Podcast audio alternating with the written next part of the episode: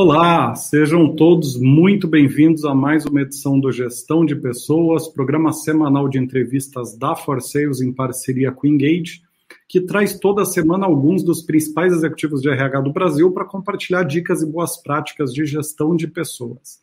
Nessa 45ª edição, quase fazendo um ano aí de aniversário nosso programa, nós vamos falar sobre o, o, como transformar negócios através dos líderes. E o nosso convidado para isso é o Wellington Silvério, diretor de RH para América Latina da John Deere, multinacional americana centenária, líder mundial na fabricação de equipamentos agrícolas já há várias décadas. É, se eu não me engano, a John Deere foi quem inventou os, os, as máquinas agrícolas, né? Se eu não, o Wellington me corrige depois. Para quem está acompanhando o programa pela primeira vez, ele é dividido em duas partes. A primeira são perguntas pautadas para a gente poder gerar o máximo de valor é, de troca de experiências do Wellington e dicas dele para vocês. Essa primeira parte ser, vai ser separada em cinco blocos de pergunta. Primeiro a gente vai conhecer melhor o convidado e a empresa. Em seguida a gente vai falar do principal case de transformação de lideranças do Wellington. É, subsequente, a gente vai entender o novo perfil das lideranças, passar para conhecer como a John Deere tem preparado os líderes e, por último, a atuação junto aos líderes na pauta de diversidade e inclusão. Essa primeira parte tem duração de uma hora é, e a segunda parte, é, meia hora, vão ser perguntas e respostas de vocês que estão acompanhando ao vivo aqui no YouTube, juntamente com aquelas pessoas que mandaram as perguntas é, no formulário de inscrição para o evento. Esse é um programa semanal distribuído aqui no YouTube, também é, nas principais plataformas de podcast. Então já deixo convite para quem gosta de vídeo seguir a página da Forceus aqui. Para quem prefere podcast, encontrar o programa na plataforma de integração preferida. É, a gente está em mais ou menos umas 10 plataformas aí de, de podcast, então uh, imagino que, que a gente consiga atender a maioria das, das demandas nesse sentido. É, Wellington, seja muitíssimo bem-vindo aqui ao programa. É um enorme prazer estar te recebendo aqui.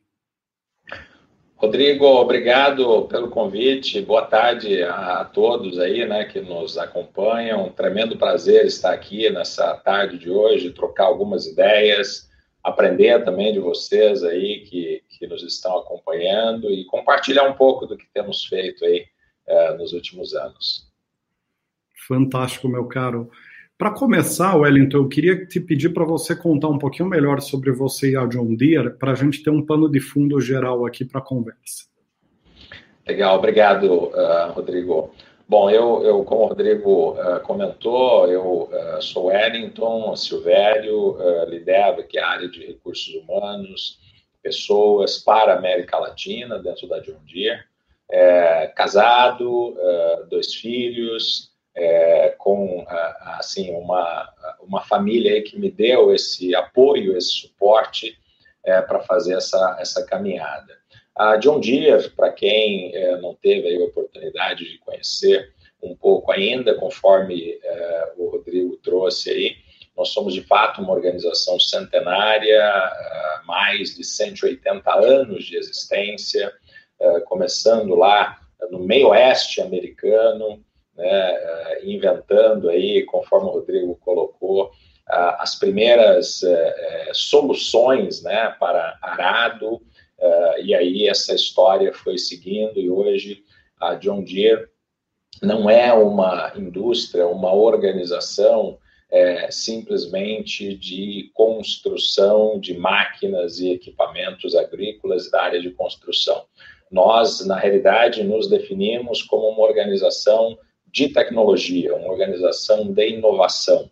Né? Os nossos produtos, uh, o nosso grande objetivo, aliás, o nosso propósito organizacional é trabalhar para que a vida avance. E dentro desse conceito, os nossos produtos, nós dedicamos muita energia para levar solução, né? Quer dizer, solução em tecnologia, solução uh, em, em, é, em, conectividade. Então, essa é um pouquinho da John Deere. Aqui na América Latina, uh, Rodrigo, nós somos uh, por volta de 15 mil pessoas, isso John Deere. Mas do, do outro lado, os nossos parceiros, né, que trabalham muito forte conosco, os nossos concessionários, nós estamos falando é, em algo em torno de 30 mil pessoas. Né? Então, no total, 45 mil pessoas é, desenvolvendo soluções para a agricultura e para uh, a área de construção e infraestrutura. Muito bacana, muito bacana. É, que bom que meu, meu comentário ali estava procedente, né? Porque eu me lembrava, eu me lembro que eu, eu vi um, um material uma vez sobre a, a criação da John Deere e de fato na, o material apresentava como a, foi a criador da, das máquinas agrícolas, né? Então, Exato. bom eu não... Bom, Maravilha. bom pesquisador, Rodrigo. É, não, eu sou particularmente sou um fã da, da marca de vocês, que eu, eu já a gente atua aqui muito forte com, com bens de capital e a John Deere é um, admirável a quantidade de tecnologia embarcada, o protagonismo da empresa nessa parte. Então é, é uma referência global e, e sim, é, é, único. O trabalho que vocês fazem é único, realmente no setor e no mundo, na minha visão. Né? Muito legal é. mesmo é comparável só com a indústria automotiva de veículo leve, assim, né? Mas em máquina é, é incrível. É, é Wellington, para a gente começar a nossa conversa, é, eu queria que você contasse um pouco para nós como que é a estrutura da RH da John Deere aqui na América Latina, né? Você falou que vocês estão em 15 mil funcionários, destes, quantos são em RH e como é que estão como é que está estruturado os subsistemas da operação? Bacana. Uh, então, uh, Rodrigo, conforme você acabou de ressaltar, né, que nós somos quase uh, 14 a 15 mil funcionários aqui na região, uh, bem concentrados. Lógico, nós atuamos em todos os países da América Latina, mas onde nós temos um volume maior de pessoas por conta das fábricas, das operações, Argentina, Brasil e México, né? Entre Argentina, eh, desculpa, entre México e Brasil, eh, nós temos aí eh, pouco mais da metade de todo esse contingente, então, por volta de 7 mil pessoas aqui no Brasil, 6 mil pessoas lá no México e aí os demais colaboradores na Argentina. É, para trabalhar com essas pessoas, mobilizá-las, incentivá-las, manter esse engajamento, nós somos 140 pessoas na área de recursos humanos, é, englobando todos os subsistemas né, de atração de talentos, diversidade e inclusão, desenvolvimento, uh, remuneração, a parte também de saúde segurança. É, então, essas pessoas estão distribuídas né, nesses países. Eu tenho a responsabilidade aqui é, por é, mobilizar né, esse time muito conectado aí em todas as nossas operações. E o modelo que nós seguimos, Rodrigo, é, é de que em cada uma das nossas operações nós temos ali é, um, um, pequeno espelho né, da, da, nossa organização. Então, ali nós temos é, um, um gestor de recursos humanos com a sua equipe de consultores e business partners é, para manter aí é, esse, esse approach suportivo junto às nossas operações.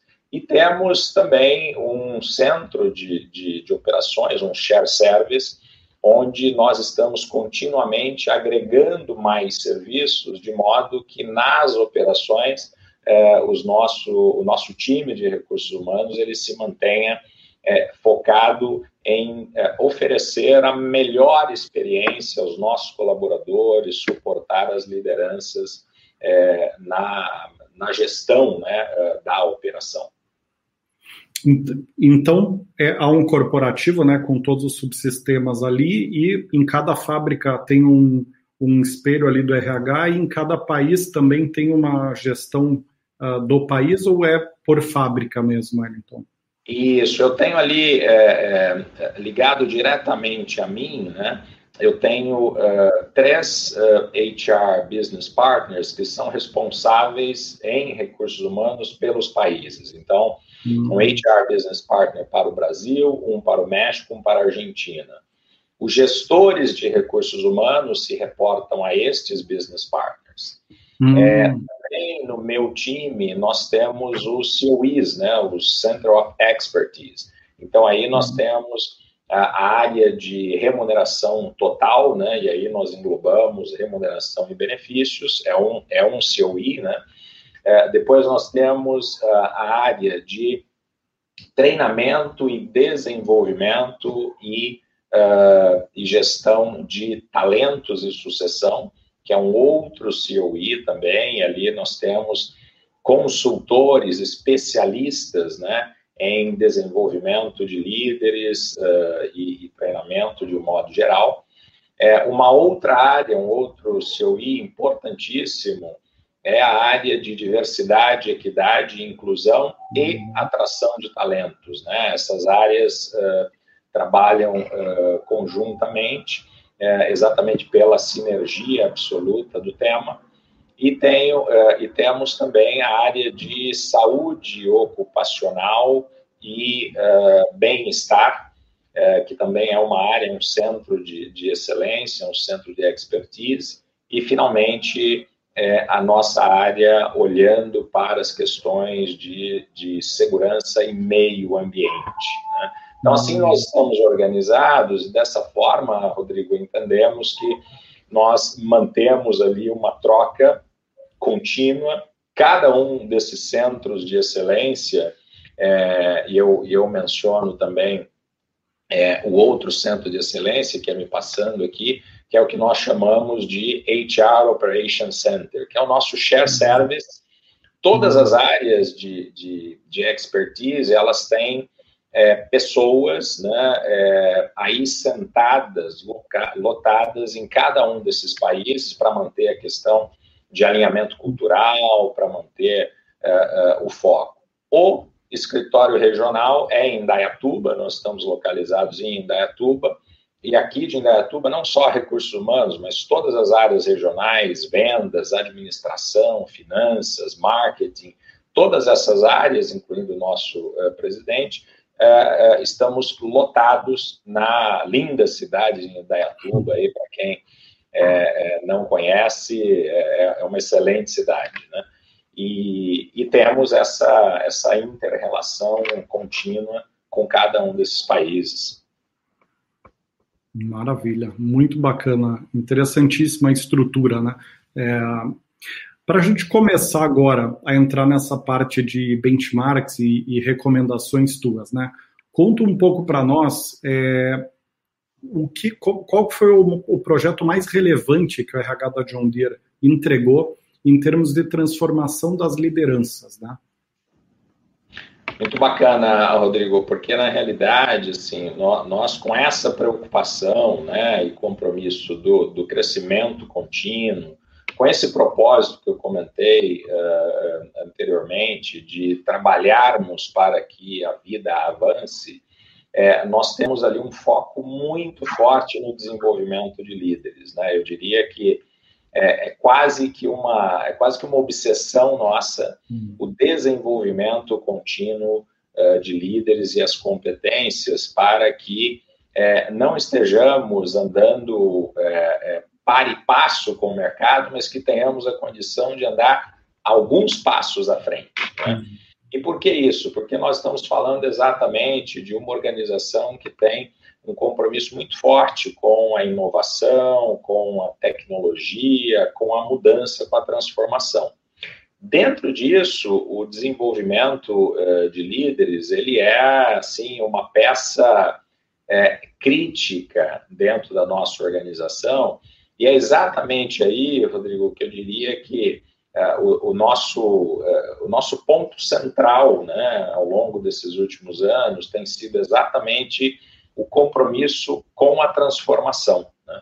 E, uhum. dentro dessa transformação, os principais projetos que temos entregue aí ao longo dos, dos últimos anos têm sido exatamente no desenvolvimento de líderes, no compromisso de mudança de mindset, mudança de perspectiva, e, ao mesmo tempo, desenvolvimento de soluções de maior automação, de maior tecnologia, possibilitando que tanto os líderes como uh, uh, as, as, voz, uh, as respectivas equipes né, tenham uma experiência ainda maior.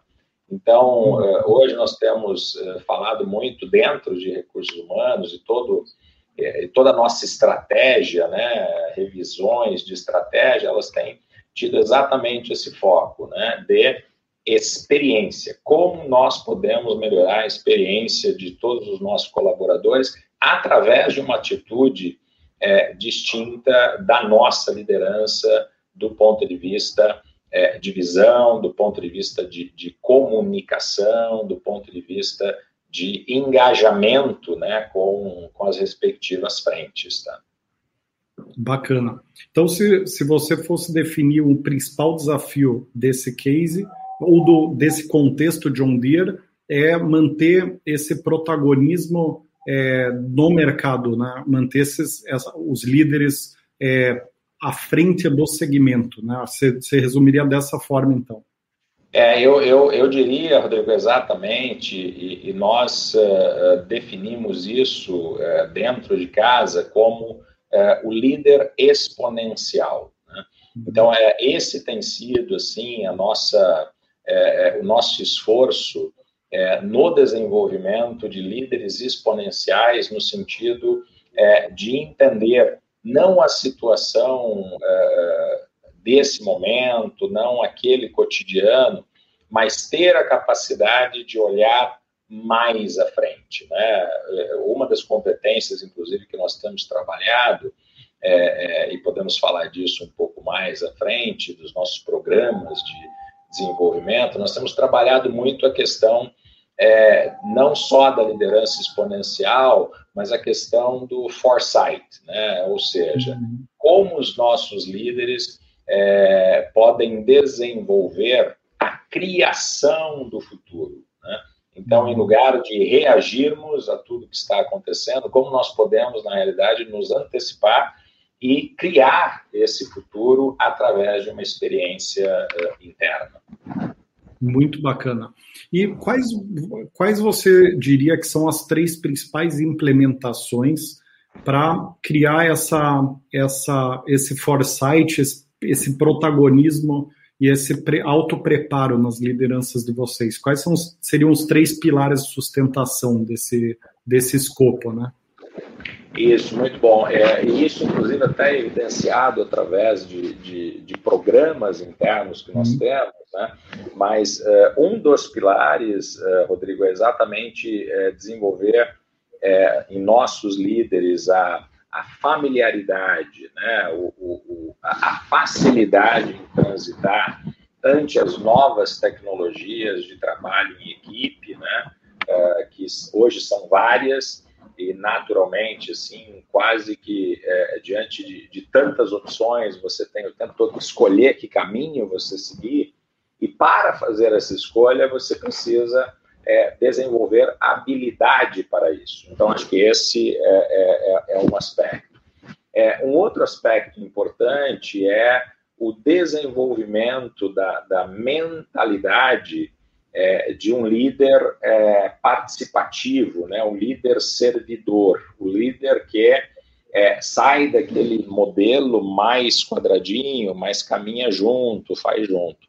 E um terceiro elemento é exatamente o desenvolvimento de soluções é, de tecnologia na gestão de pessoas que permita que os líderes saiam daquela é, rotina mais burocrática, e aí isso passa por recursos humanos também, porque nós precisamos continuamente é, abandonar ali aquele aspecto mais transacional e assumir um papel mais de, de apoiador, de consultor, o mesmo líder. Né? É, é, esse é um terceiro pilar muito forte que nós desenvolvemos assim continuamente através é, de N frentes, né? mas dentre outros a, a questão do, do protagonismo, do, do apresentar-se ante a situação e não reagir ante a situação. Uhum. Muito legal, Wellington. E, e que resultados principais é, vocês têm conseguido atingir nessa iniciativa geral da empresa? Né? Se puder trazer alguns indicadores ou alguns dados e fatos que você considera relevante, seria legal para a gente ilustrar para quem está nos acompanhando os, os, alcançáveis que vocês tiveram, né? Ótimo, ótimo. Não, com, com certeza. Eu, eu, eu, começaria, inclusive, Rodrigo, até dizendo que o ano passado, nós, em meio a toda essa questão da pandemia, mas a nossa iniciativa não teve absolutamente nenhuma relação com, com a pandemia ou com os efeitos, mas nós, na realidade, é, aproveitamos essa oportunidade de, de, repensar e que o mundo todo estava é, se reinventando e nós uh, fizemos uma reorganização global, inclusive, muito importante, né? É, transformando a nossa organização de uma organização anteriormente de 11 layers, né, 11 níveis, para 8 níveis. Né? A maioria das áreas tem 7 níveis, né? Uhum. mas sim, é, é, como, é, é, como ponto ali, é, fundamental, estabelecemos uh, oito níveis. E do ponto de vista de, que nós chamamos de span of control, ou seja, do ponto de vista horizontal, o número de líderes que um gestor né, é, deveria gerir, nós saímos de três, quatro para oito, sete. Qual, qual a razão uhum. disso? Né? Uma organização verticalmente mais uh, lean, né, um menor, e horizontal, uma organização mais alargada. O nosso objetivo aí foi exatamente é, introduzir na John Deere é, o fator é, velocidade de decisão, uhum. o fator autonomia de decisão. E por que, que eu conto essa história? Porque tem tudo a ver com os resultados que nós vínhamos buscando ao longo dos, dos, dos últimos anos, preparando a nossa organização para um movimento mais é, é, arrojado como esse. Então, foi uma mudança importante que se processou na organização. É, nos últimos anos, o que, que nós percebemos, Rodrigo? Primeiro, a John Deere em todas as suas áreas, em todos os seus níveis, é uma organização de rotação baixíssima. Né? As pessoas entram na John Deere, felizmente, é, é, e, e, ficam, permanecem, crescem, se movimentam, etc. Isso é muito bacana de ver. É, e com os esforços que nós desenvolvemos aí ao longo desses anos de transformação, de maior conscientização, comunicação, inclusão, é, esses níveis de, de rotação ou, ou, o famoso aí turnover ou attrition, é, ele é baixíssimo na nossa organização. Esse é um dado assim bastante importante. Um outro dado uh, importante é o, os nossos indicadores de movimentação de pessoal.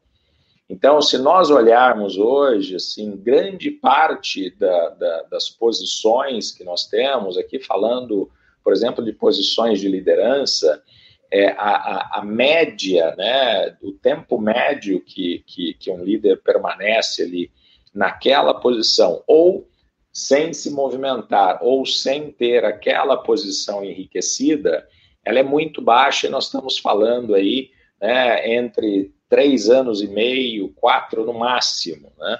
E por que isso? Porque nós acreditamos que movimentando as pessoas, oferecendo oportunidades para que essas pessoas se movimentem, igualmente nós estamos dinamizando a organização. Eu vou te hum. citar um exemplo em recursos humanos, nos últimos é, seis anos aí, nós tivemos é, é, dois, três movimentos assim super importantes, trocando de fato as pessoas de cadeira, de responsabilidade, independente do conhecimento específico naquela área, uhum. mas dando a oportunidade para que ela se desenvolva e tenha a oportunidade de é, absorver novos, novas habilidades e conhecimentos. Né? Muito legal, muito bacana é, bem contemporâneo, né, essa horizontalização do organograma para dar mais agilidade, mais é, mobilidade para de conhecimento, de adaptação ao mercado e tudo, né? E, e Wellington, agora falando do novo perfil das, das lideranças, né? Nesses últimos anos, a gente tem presenciado como profissionais de RH a forte ascensão de várias temáticas novas e altamente impactantes no perfil da liderança, né? Para citar algumas, né? ESG, metodologia ágil, a questão do papel da ciência de dados nas carreiras de uma forma geral, é, não só mais em TI, mas em todas as áreas. É, de que maneira que você acha que isso tem mudado o perfil dos líderes é, que vocês têm buscado aí na John Deere? Ou devido ao turnover baixo, né? Como é, que vocês têm é, é, trabalhado essas temáticas dentro, né? É.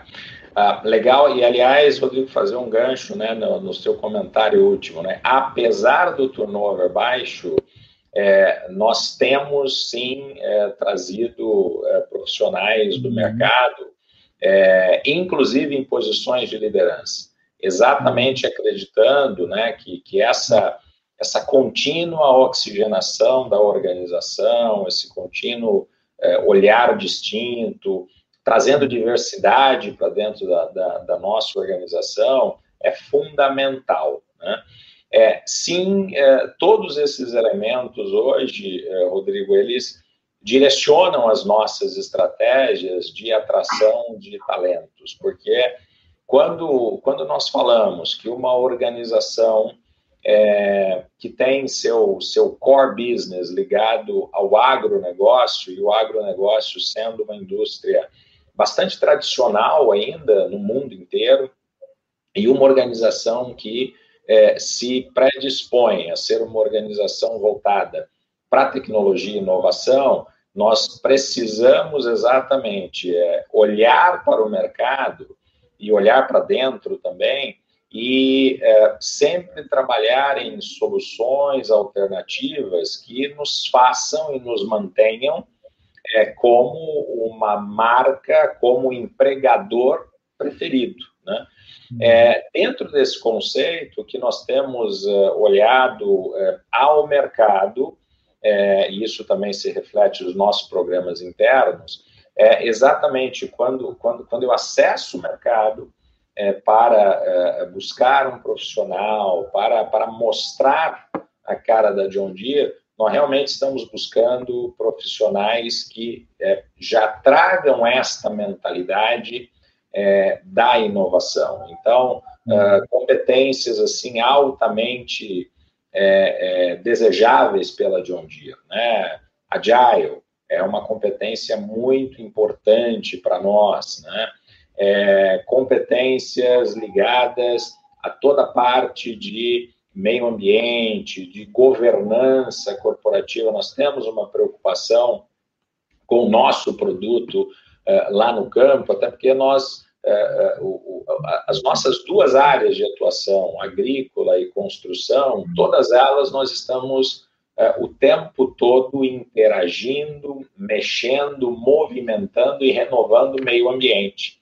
Então, quando, uhum. Eh, quando eu acesso o mercado para atrair um profissional, independente do nível uh, que essa oferta for, for uh, uh, feita, nós buscamos pessoas que tenham valores muito fortes com relação à preservação do meio ambiente, porque o nosso produto, a nossa entrega é 100% uh, para o meio ambiente. Então, é, hum. se nós atrairmos pessoas que não tragam aí na sua essência é, valores como esse, é, primeiro, a pessoa não vai se adaptar, né? o profissional não vai se adaptar na organização e muito provavelmente também nos afasta do nosso compromisso primário, que é esse compromisso na preservação ambiental, olhando inclusive esse conceito, né, que, que nós chamamos aí de, de triple bottom line, né, pessoas,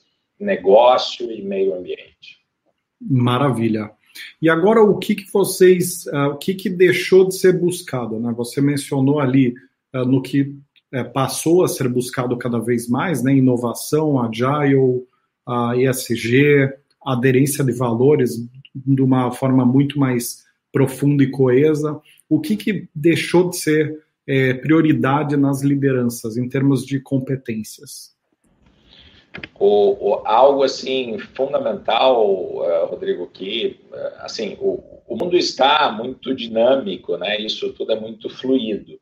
Então, se alguns anos atrás, talvez, quem sabe, na última década, nós ainda estivéssemos ali buscando é, pessoas que é, é, necessitavam de um maior controle, líderes né, mais uh, rígidos, uh, menos participativos, mais controladores, mais apegados à tarefa.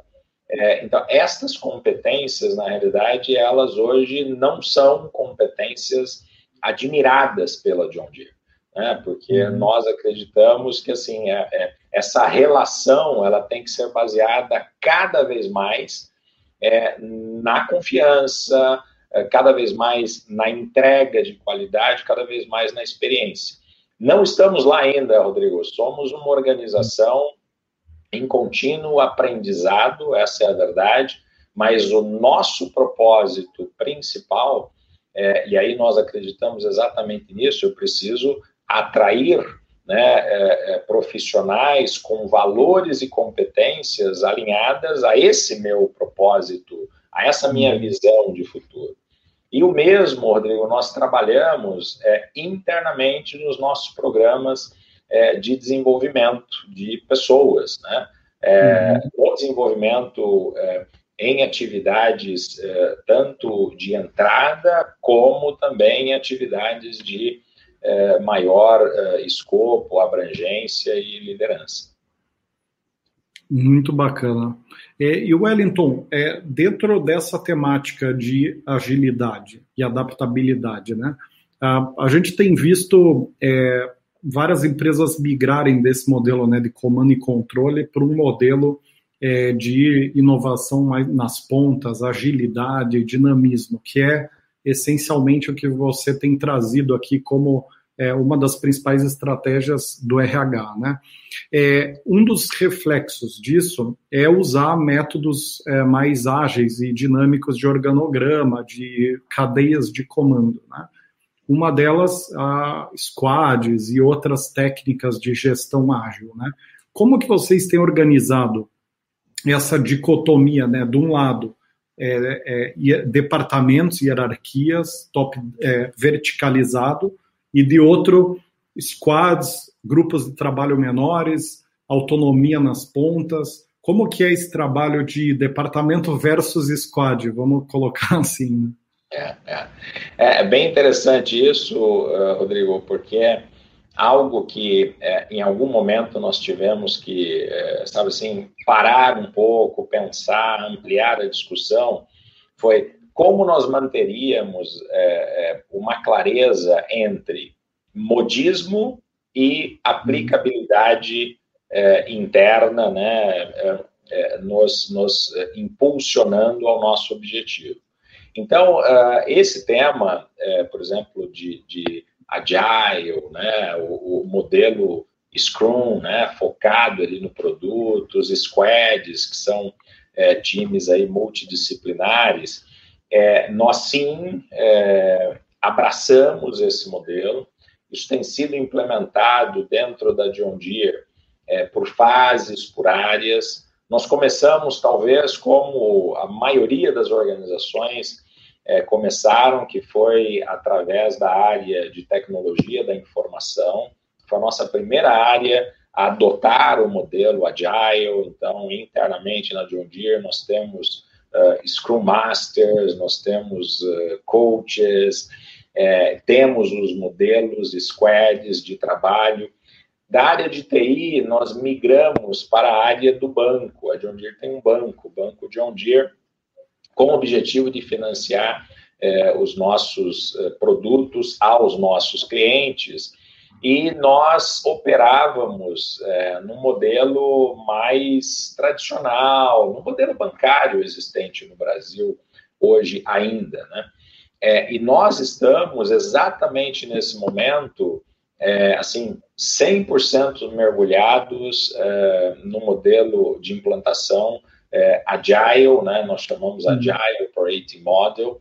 Estamos uhum. fazendo isso no nosso banco, Conto para vocês que na área de recursos humanos, nós adotamos é, esse modelo, né? estamos trazendo para dentro de recursos humanos é, um Scrum Master é, que vai ali é, nos ajudar a pilotar, mas já estamos fazendo os nossos projetos dentro dessa metodologia Agile.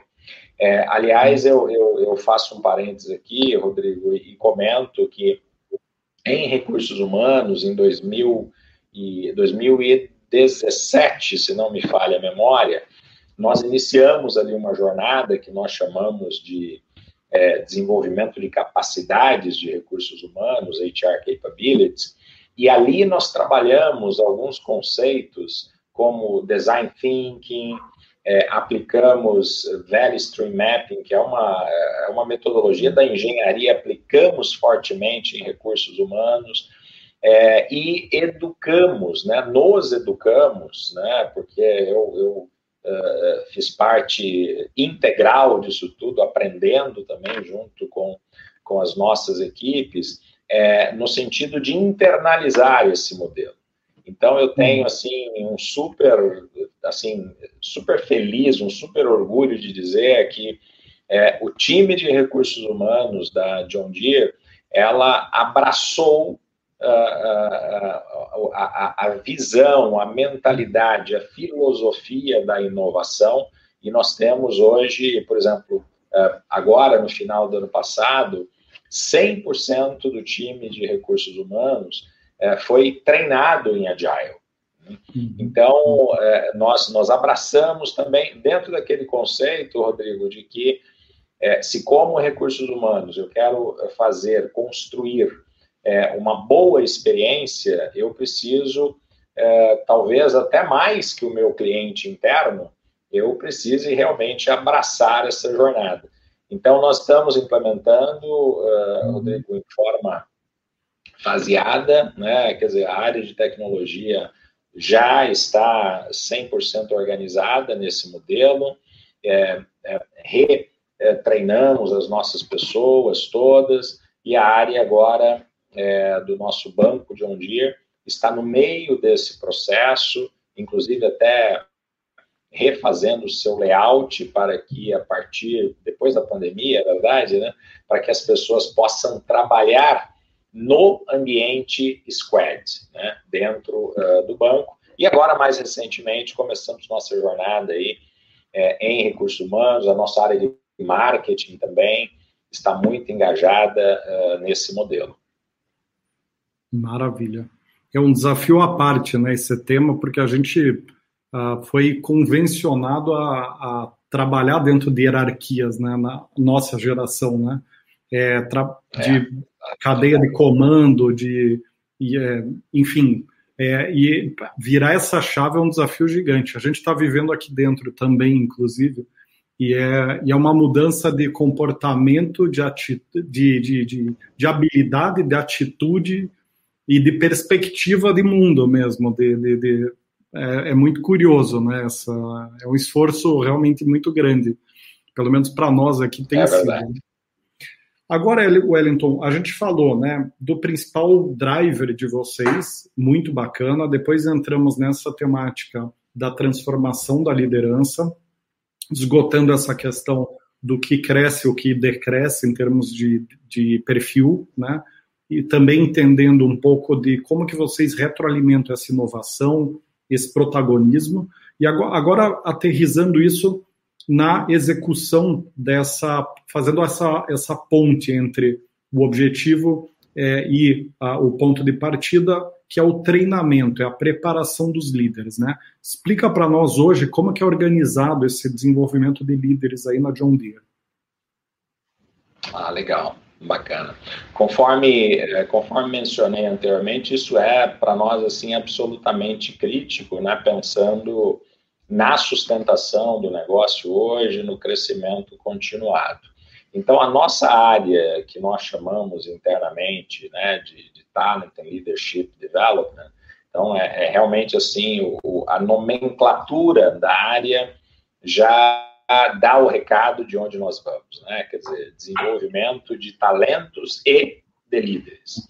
Bom, dentro desse conceito, eh, a nossa área, nós temos a gestão dessa área, está aqui é, em Indaiatuba, e nós temos, conforme eu, eu mencionava, é, é, um representante, um membro, um especialista dessa área sentado em cada um dos países para garantir que nós tenhamos o, é, o aspecto cultura, né? porque erroneamente nós costumamos dizer que ah, somos todos latinos. Pois é, mas as culturas entre Brasil, Argentina, México, é, sem citar aí os demais países, é bastante diferente. Né? Então, nós temos essa preocupação é, de termos estas representações sentadas, já utilizando talvez aí a, a, a um pouquinho do, do, das novas nomenclaturas, né? Quer dizer, sentados aí dentro desse squad virtual agora, né? Porque uhum. não estamos nos juntando. Bom, é, esse time ele tem a responsabilidade, Rodrigo, de desenvolver soluções não necessariamente é, a entrega de todos os treinamentos, mas desenvolver as soluções. O que, que, é, o que, que eu quero dizer com isso?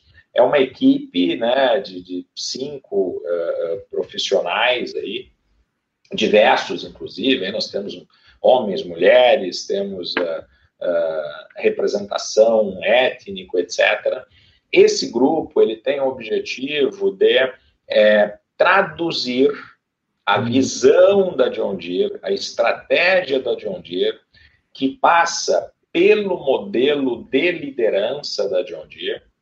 Dentro do modelo de liderança, nós temos seis personas, é, e através destas seis personas, ou desses é, é, é seis aí, é, é, dessas seis figuras do nosso modelo de liderança, nós traduzimos em ações e soluções internas. Então, aí nós temos programas voltados para alta liderança, para média liderança, para os jovens líderes.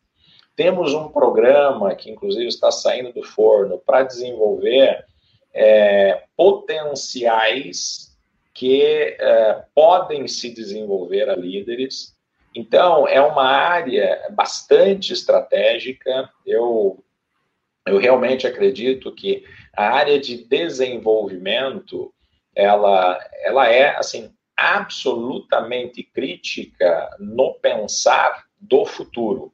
Né? A área de desenvolvimento, se ela estiver pensando é, no hoje, é, eu acho que já perdeu ali o timing. Ela tem que estar olhando lá na frente. Essa é a área, Rodrigo, que, por exemplo, nos está direcionando e guiando em discussões como, por exemplo, o foresight, que é algo que nós estamos olhando lá na frente.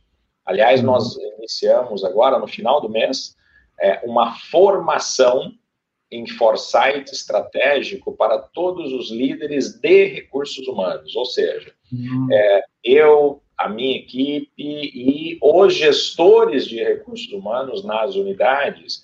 É, e qual é o nosso objetivo? É exatamente, ó, nós precisamos estar caminhando é, na frente para podermos encontrar, desenvolver soluções para os dilemas que, que já surgiram e que vão surgir na, na nossa rotina. Então, uma área assim organizada, que faz entrega também, mas ao mesmo tempo desenvolve também é, facilitadores internos para fazer adicionais entregas uh, no seu dia a dia. Isso tudo, né, Rodrigo, no modelo no modelo híbrido, né? Eu acho que isso é, aprendemos assim muito, muito, muito com a pandemia.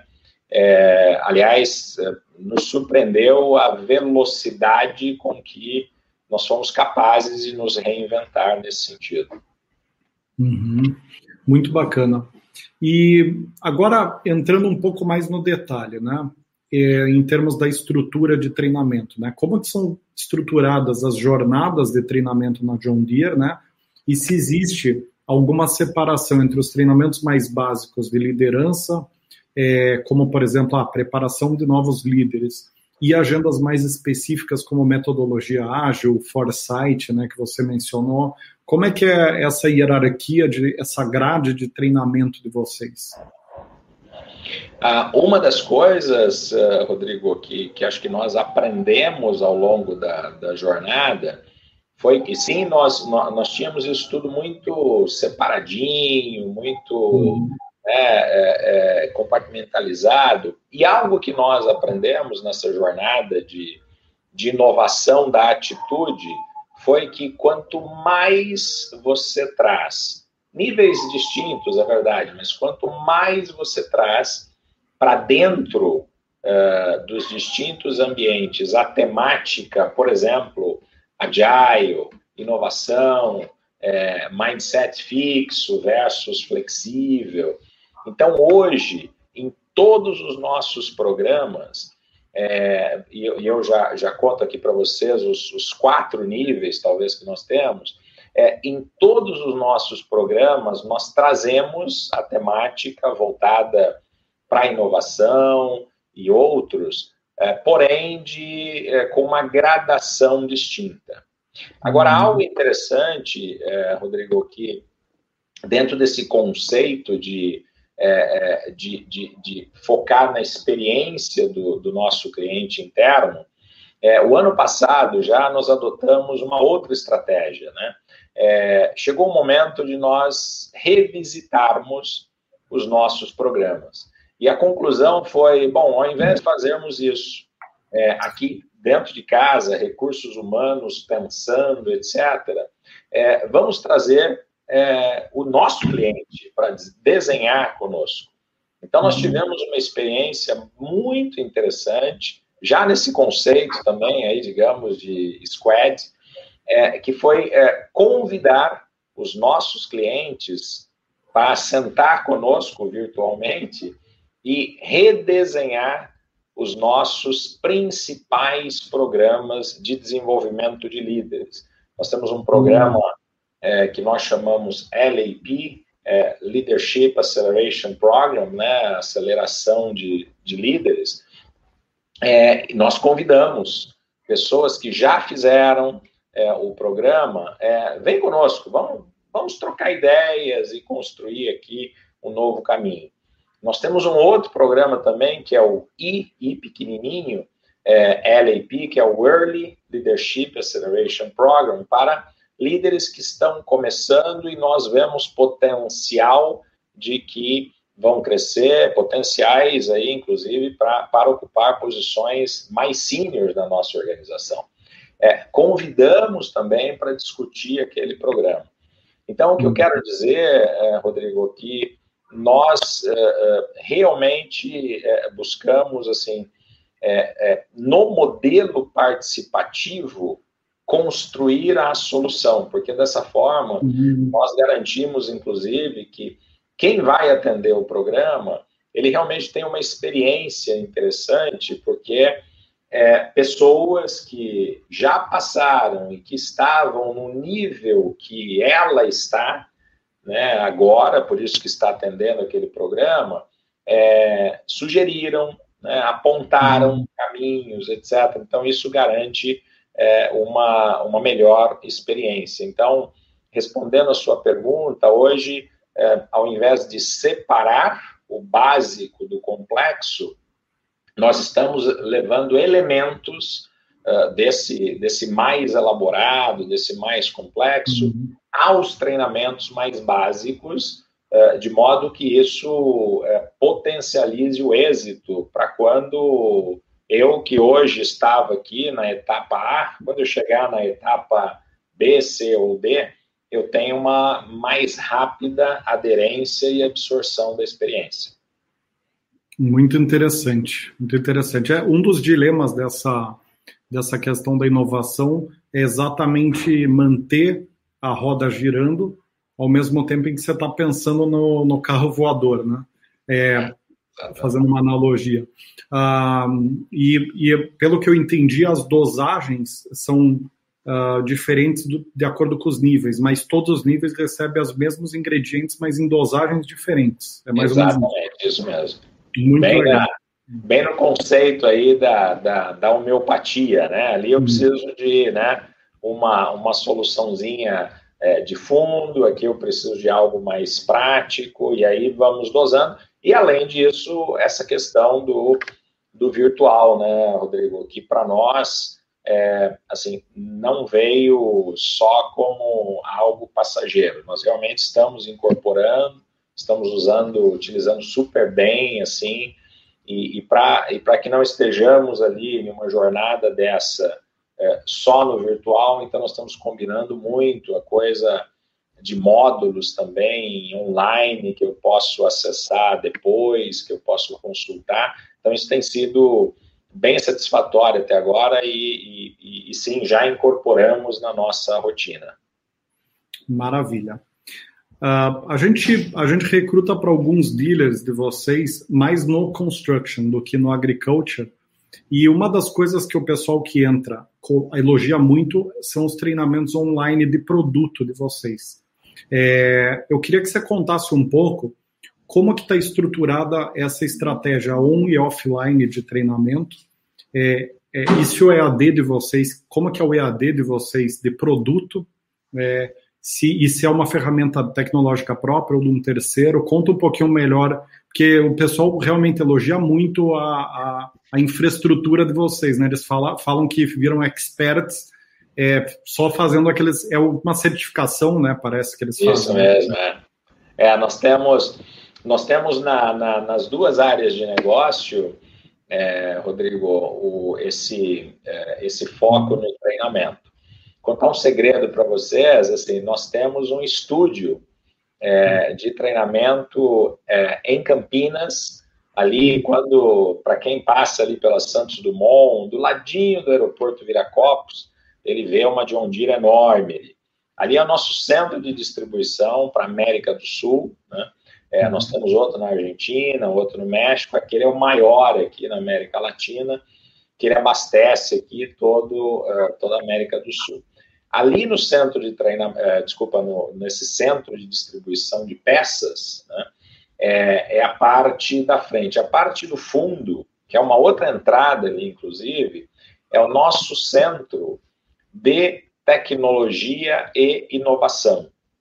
Então, uhum. quem for lá, inclusive, sim, vai encontrar uh, o PUF, vai ver aqui na parede uhum a galera está escrevendo, desenvolvendo. Não estamos fazendo isso há um ano, porque estamos todos aí em modo é, home office. Mas ali é o nosso centro de tecnologia e inovação. É, na parte de baixo do nosso centro de tecnologia e inovação, nós temos o nosso centro de treinamento. Esse centro de treinamento é o centro de treinamento técnico para o Brasil. Ali, Rodrigo, nós recebemos clientes, concessionários do Brasil inteiro é, para passar por jornadas de treinamento e desenvolvimento.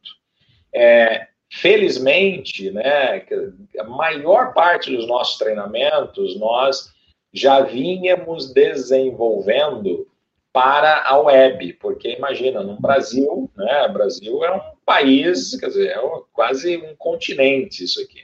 Hum. Então, é, nós já vínhamos desenvolvendo esses módulos virtuais, né?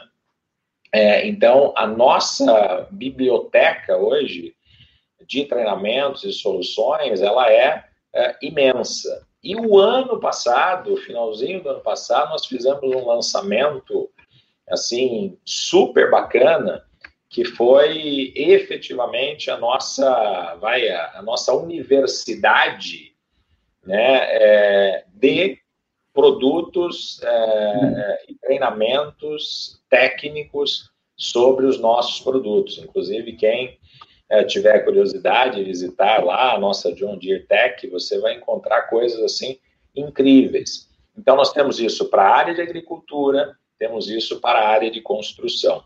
Então, o nosso, uh, os nossos uh, EADs, né, eles são é, é, eles são desenvolvidos internamente, nós temos um time de treinamento. Aliás, nós temos uma área que nós chamamos de Dealer Development, é, e dentro de Dealer Development, nós temos a área de treinamento, é, exatamente com esse objetivo: desenvolver soluções, prover alternativas é, virtuais, mas nós também vamos até o nosso cliente também ministramos treinamentos, temos a nossa equipe de instrutores e fazemos isso assim com um time dedicado. Lógico que é, é, em muitas situações também nos, nos servimos aí de, é, é de parceiros né, que, que, que nos ajudam, é, porque isso naturalmente tem um, é, tem um momento ali que tem um pico maior, tem um momento que tem um pico assim bem diferenciado. Agora, por exemplo, não tem como fazer treinamento para a região do Mato Grosso. Nós estamos no meio no meio não, nós já estamos caminhando para a finalização da colheita de soja, né? Agora, passada a colheita, passado o plantio, aí o pessoal volta para treinamento conosco ou nós vamos até os nossos clientes prover o treinamento. Maravilha. E aí tem até tem um dificultador que eu posso afirmar aqui nessa nessa fixação e promoção dos treinamentos de vocês, que é o fato da John Deere adotar uma estratégia de dealer bem arrojada aqui no Brasil, que é alta pulverização de dealers, né? É, na área de bens de capital, vocês foram a primeira empresa a implantar esse modelo de vendas aqui no Brasil, é, de ter extrema pulverização de dealers, é, isso aumenta a complexidade porque vou, cada dealer vai ser, ter que ser treinado. se muda, quanto menor o dealer, se mudar um gerente, às vezes você perde todo o conhecimento lá dentro. Então traz um problema para o RH essa estratégia. É muito boa, funciona muito bem, mas ela traz um desafio grande para o RH. Né? Imagina, imagina, Rodrigo, que é, em dealers nós estamos falando de algo em torno de 25 mil pessoas, 25 uhum. mil funcionários desses dealers que são profundos conhecedores uh, dos nossos produtos. Então, realmente é tem uma complexidade aí, um desafio bem, bem bacana. E tem, uma, tem uma, mais um ponto aqui: quanto mais inova, mais difícil é treinar também, né? Mais coisa tem para falar também. Exatamente. Mais, mais, obso, mais rápido ficou obsoleto o treinamento, tá? Então tem, tem o lado bom e o ruim da inovação aí, né? É, meu caro, indo para as duas últimas perguntas aqui, é, que a gente, na verdade, vamos, eu ia aprofundar um pouquinho mais sobre a questão de treinamento, mas eu não quero deixar de falar de um tema também super importante que é a diversidade e inclusão. Então vamos pular aqui algumas perguntas de aprofundamento para a gente cumprir nossa agenda. Então, indo para a questão de, de, de, atuação junto aos líderes nessa pauta de diversidade. Conta para nós, na tua visão, qual que é a importância de trabalhar essa temática e, na prática, o que vocês têm feito para desenvolver é, lideranças mais inclusivas aí na John Deere. Super bacana, Rodrigo, e que, e que bom aqui nós temos a oportunidade de falar sobre isso, diversidade, equidade e inclusão. É, Para nós, eh, Rodrigo, essa é uma prioridade que ela é número zero, ou seja, ela vem antes do um. Né? Assim, nós uhum. começamos a nossa história é, falando de diversidade, equidade e inclusão, que inclusive tem muito a ver até com a própria origem da John Deere, é, lá no, no, no, meio oeste, mas falando aqui né, do, do, do, nosso jardim, do nosso quintal, que nós temos é, uma imensidão né, de, de, oportunidades e problemas, inclusive, é, sociais para resolver. A pauta uh, diversidade, equidade e inclusão, ela também é agenda prioritária eh, no desenvolvimento dos nossos líderes. Aliás, quando, quando nós falávamos aí há pouco sobre eh, competências né, que nós buscamos hoje eh, nos, nos, nossos novos né, colaboradores, assim, esse tema diversidade, abertura para a inclusão, ele, é, assim, é um tema absolutamente central que nós, inclusive, Rodrigo, fazemos a questão de, de validar, seja para uma posição de entrada na área administrativa, seja lá para o nosso é, técnico de operações numa fábrica. Tem mentalidade diversa e inclusiva, não estou nem falando dos aspectos da diversidade que nós trabalhamos muito para trazer para John Deere. A nossa visão, Rodrigo, hoje, inclusive, nós fizemos o lançamento de mais um programa, que é o Bright Women, é, aí na, na, exatamente aproveitando aqui o mês é, em celebração aí da, da, da inclusão feminina, é, então fizemos esse lançamento hoje.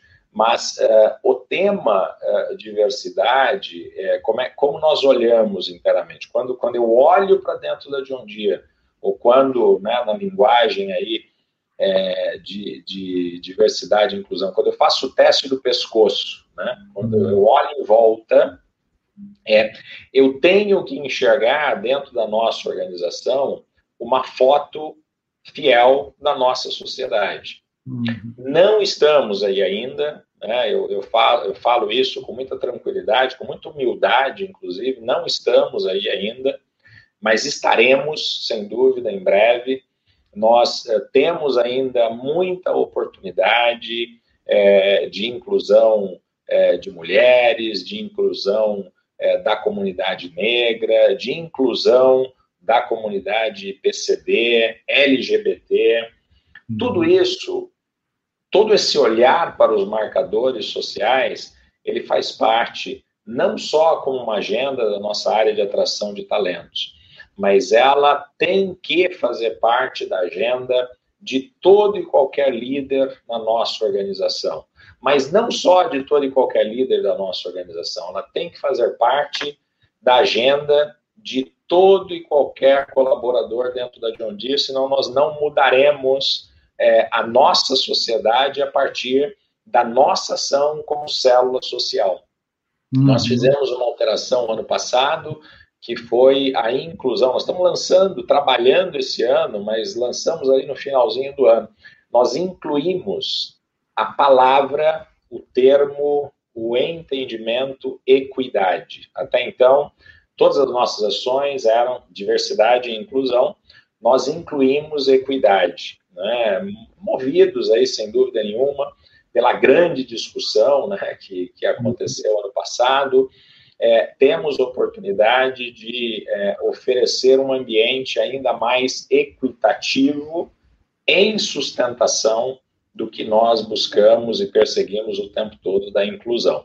Então, o que eu gostaria de dizer, é, Rodrigo, é que é, esse tema é uma pauta assim super crítica para nós. Ah, agora, inclusive, nós estamos iniciando mais uma rodada é, de, de desenvolvimento para nossa liderança sênior na organização. Então, é, eu, juntamente com o nosso presidente e os meus pares, nós vamos para a cadeira virtual, né?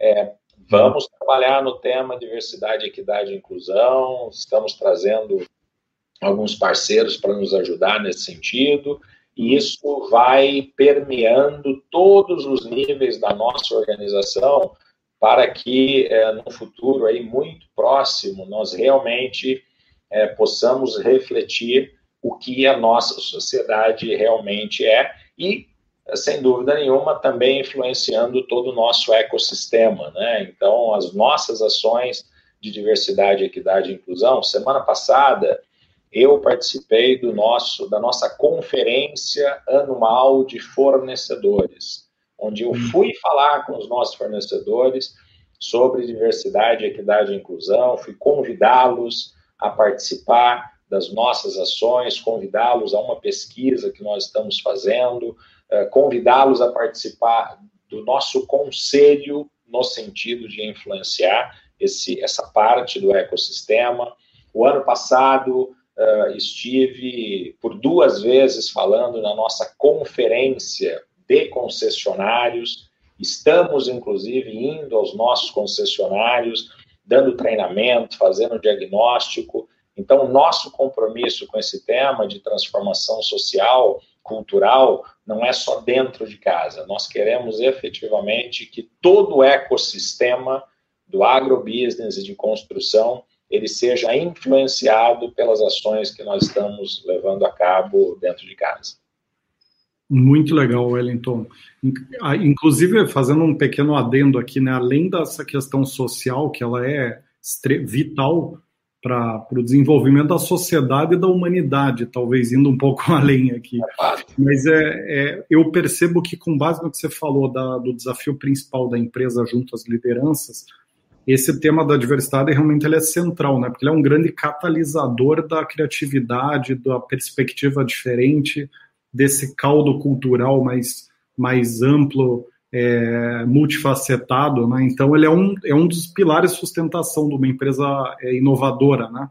É, principalmente das grandes, né? As pequenas até conseguem é, caminhar é, sem ter um, uma penalidade tão grande na questão da inovação, mas para uma empresa grande é, pra, é vital, né? Para a é, inovação, né? Acho que você tocou no ponto central, né? Quer dizer, o nosso, é, quer dizer, o, o, combustível, né?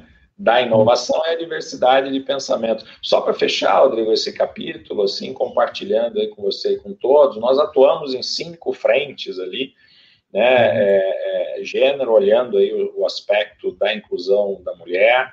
Nós temos um pilar uh, que é uh, a inclusão da comunidade LGBTIQIA+, nós temos um pilar de inclusão étnico-racial, nós temos um pilar de inclusão uh, de pessoas com deficiência, porque como uma indústria, é, ok, no Brasil nós temos aí a lei, né, que marca uns 5%, mas o 5% que nós buscamos é que esses 5% cresçam na nossa organização. Né? Uhum. É, e não estejam aí só porque alguém mandou estar.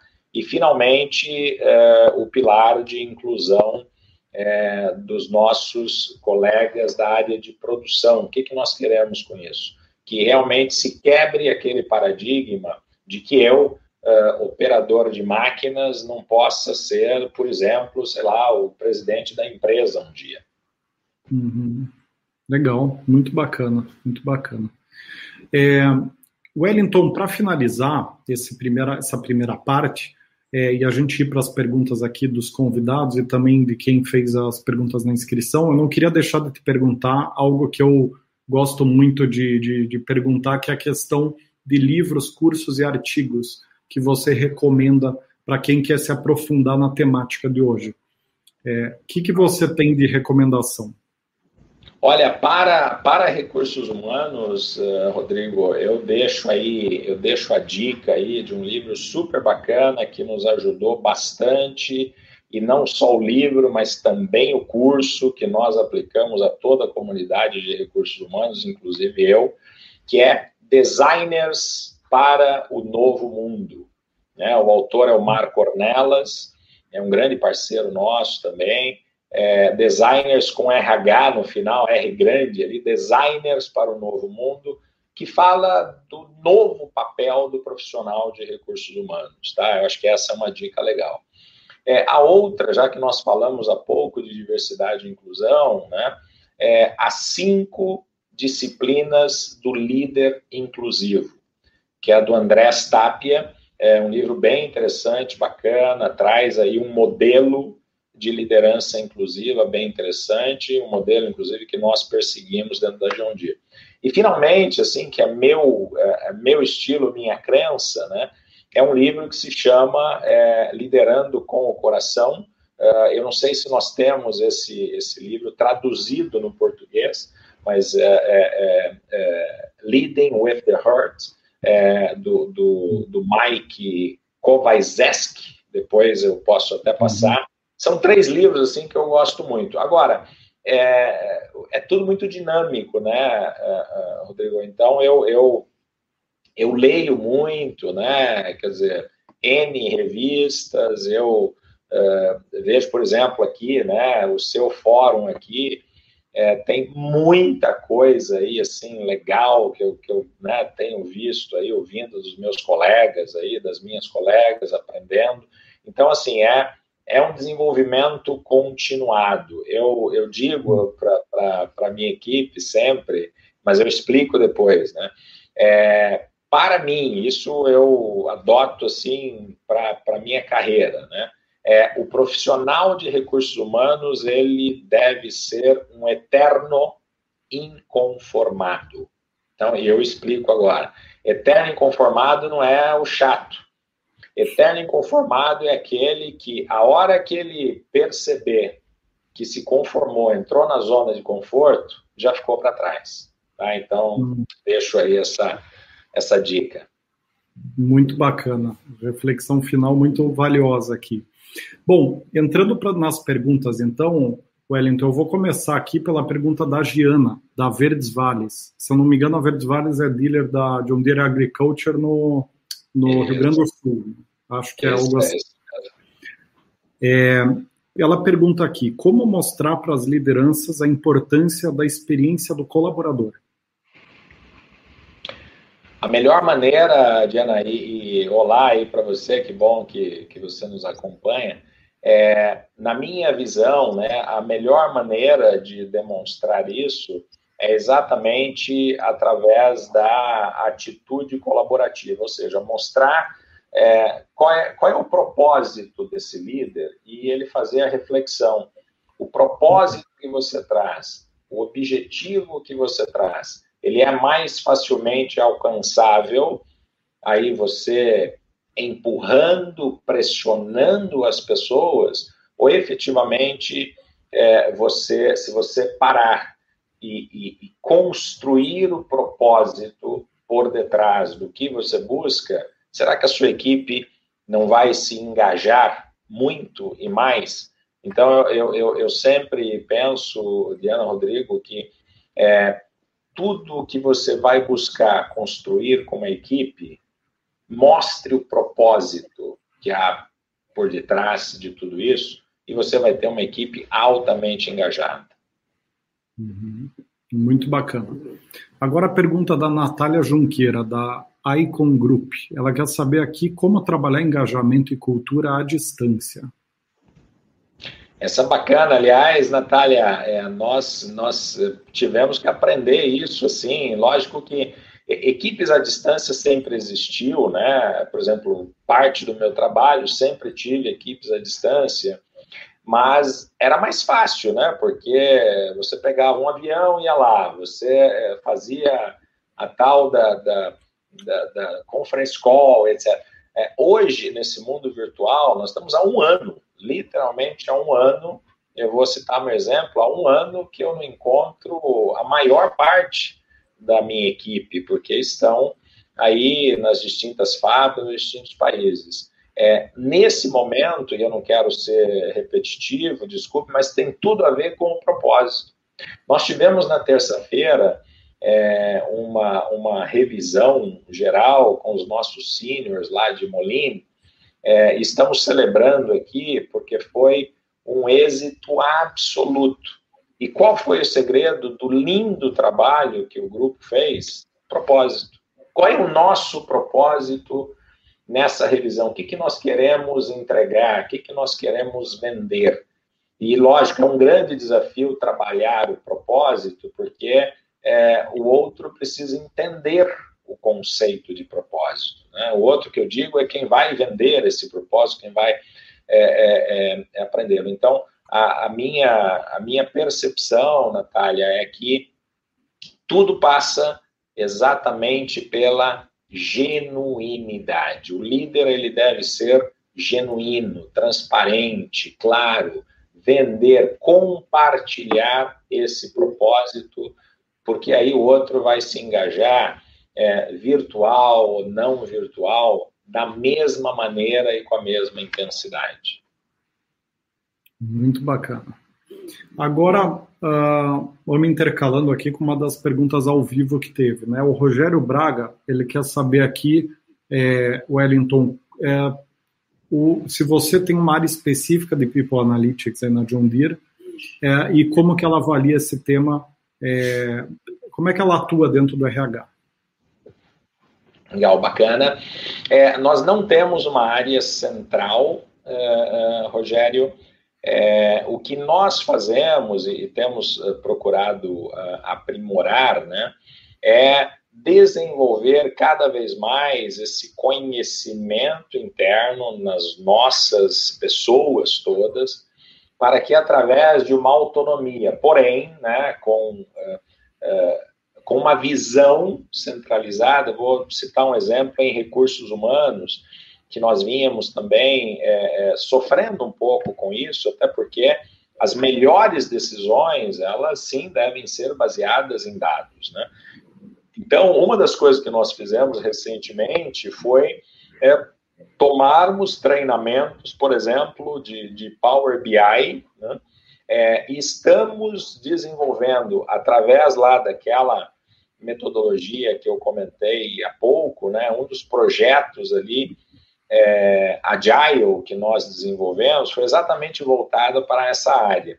Mas hoje nós não temos isso centralizado e o que nós acreditamos é que, permeando toda a organização nesse modelo uh, Agile, utilizando squads, etc., nós vamos ter a condição de limpar muito bem isso. Isso estou falando é, do ponto de vista aí das áreas. Agora, voltando lá para a nossa inovação, a área de tecnologia, a área de nossos produtos, uma das coisas mais fortes que nós temos hoje é, são os nossos é, é, é centro de controle de operações. Então, é, grande parte dos nossos concessionários, né, é, ou tem ou estão em caminho de uh, implantar o seu centro de monitoramento de operações, ou seja, se, se todo o nosso equipamento hoje ele tem uma conectividade enorme,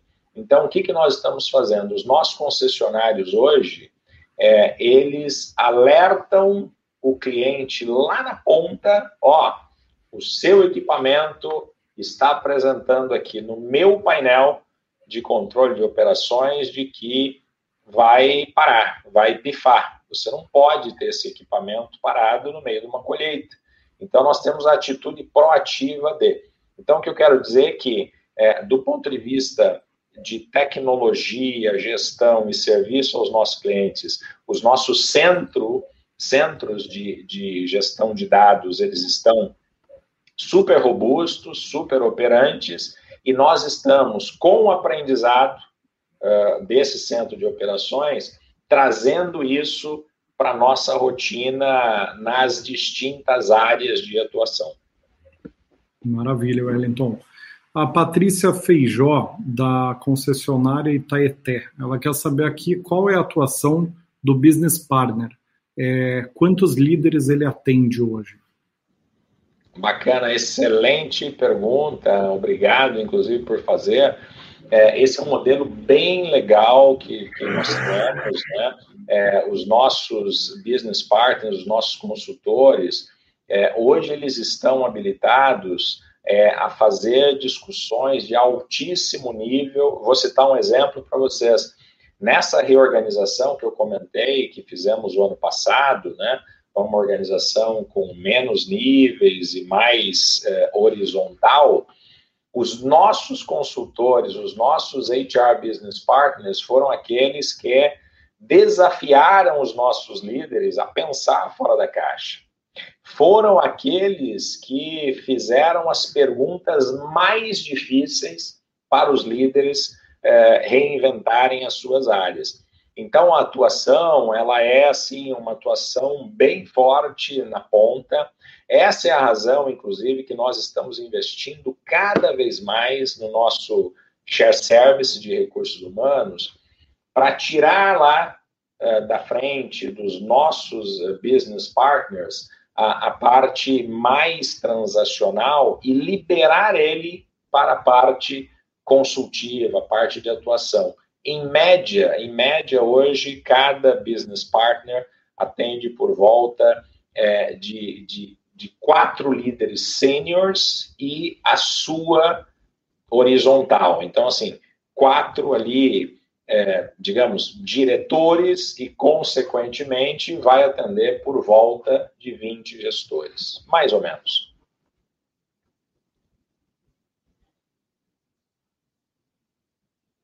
Rodrigo, eu perdi sua voz, Rodrigo. Me desculpe, Ellington, agora estou de volta aqui. É, agora a pergunta da Rivalina Macedo. Ela quer saber aqui como funciona o processo de desligamento de vocês. Qual que é a, a estratégia adotada é, nesse momento tão crítico?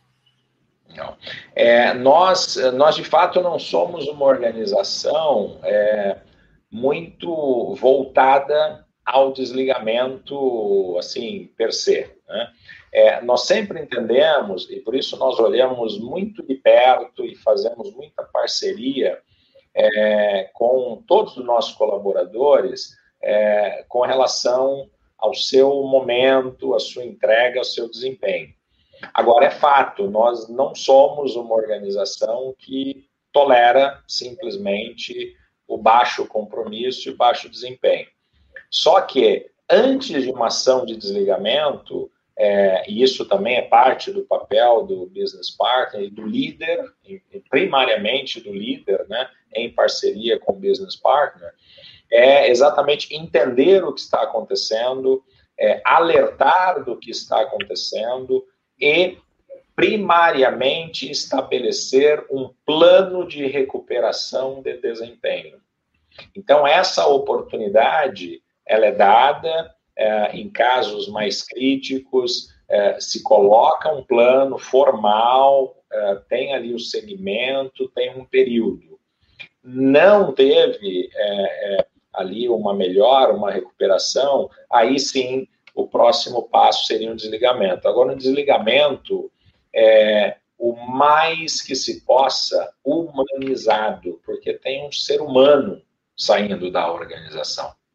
Então, essa é uma preocupação é, muito, muito forte que nós temos, de que, da mesma maneira que nós buscamos trazer de forma muito humanizada, que nós buscamos é, construir um ambiente de trabalho humanizado, no momento da saída, nós também é, zelamos e buscamos para que essa experiência também aconteça, porque sim, sabemos que é um momento difícil para qualquer um. Maravilha.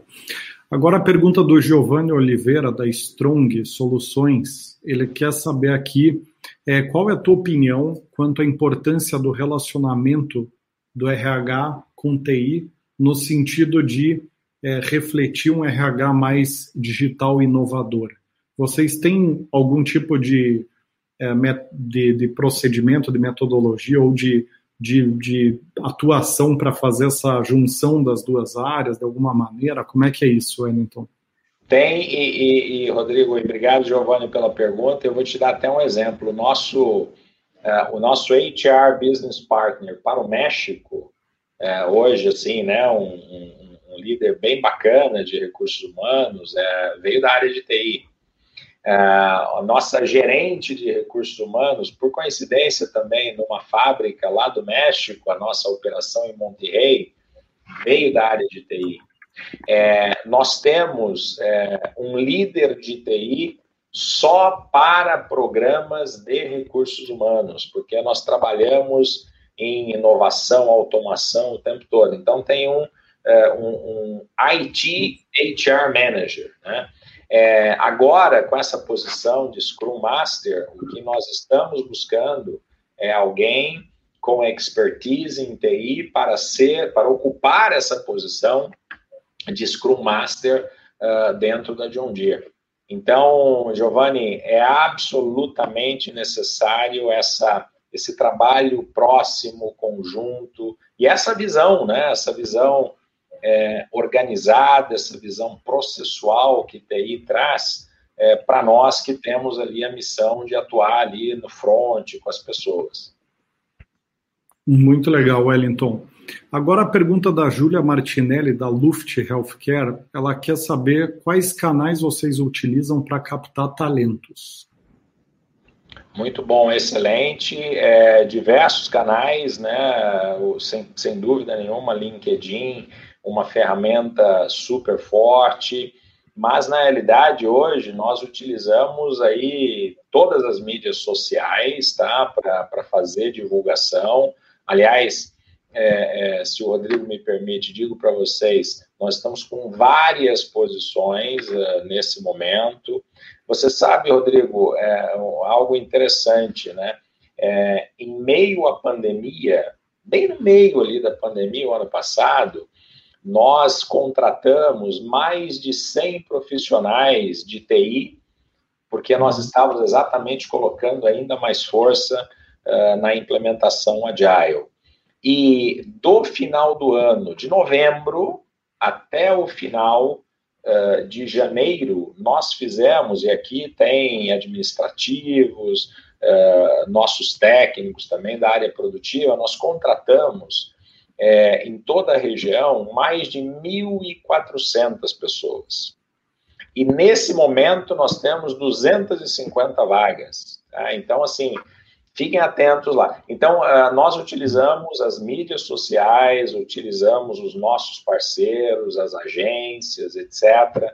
É, então, a, a, e lógico, né, a nossa rede de conexão interna. Então, como nós fazemos o post interno, nós sim convidamos aos nossos colaboradores que apresentem e que divulguem também.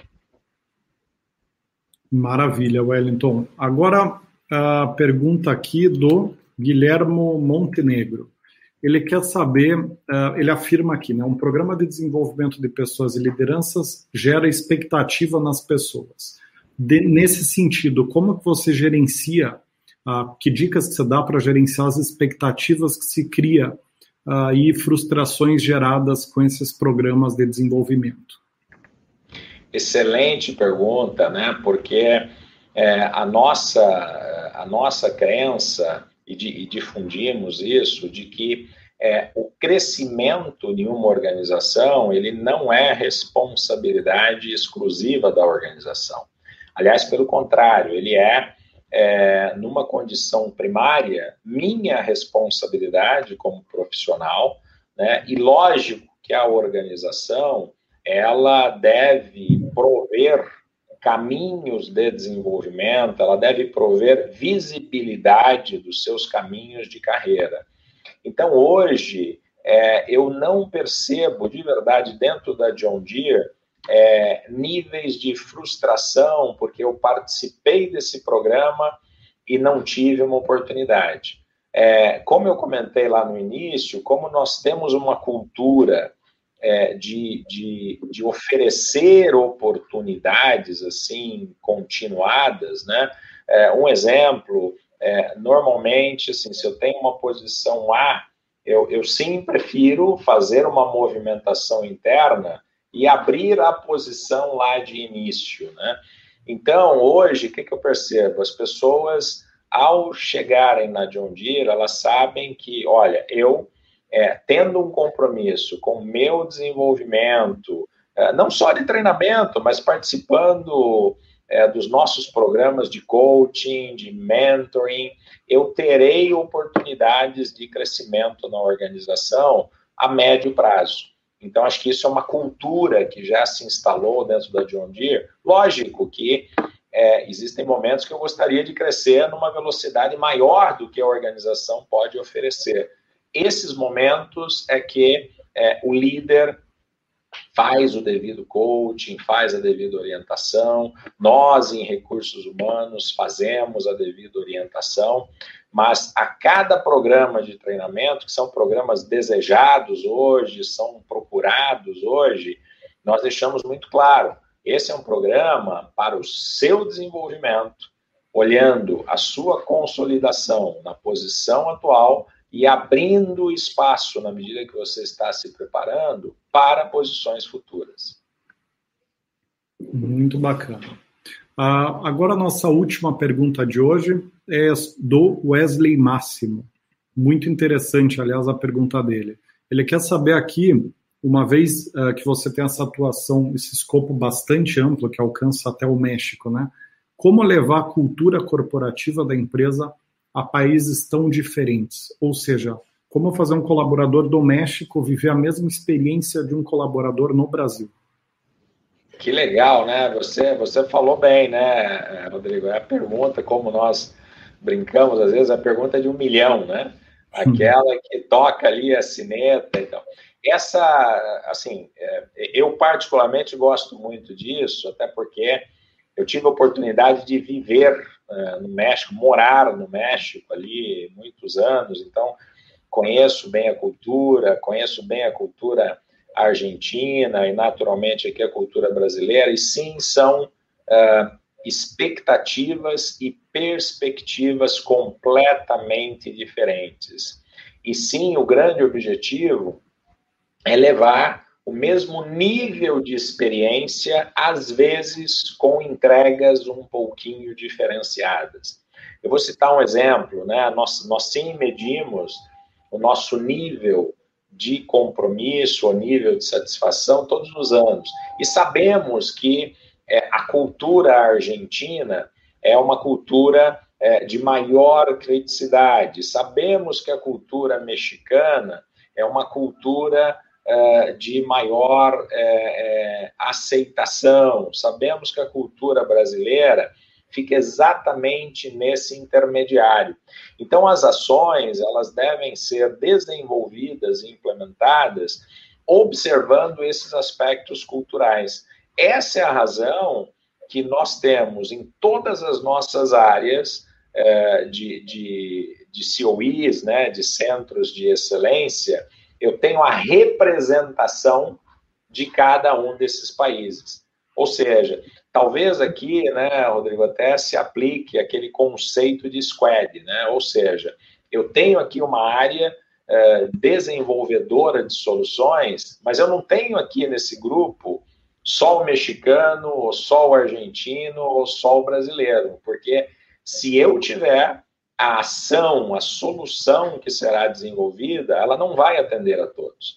Então, essa é a razão que esses grupos são grupos multifuncionais, trazendo as distintas realidades culturais para a mesa e nascendo ali uma solução, um produto que tenha a tendência de atender o maior número possível de pessoas.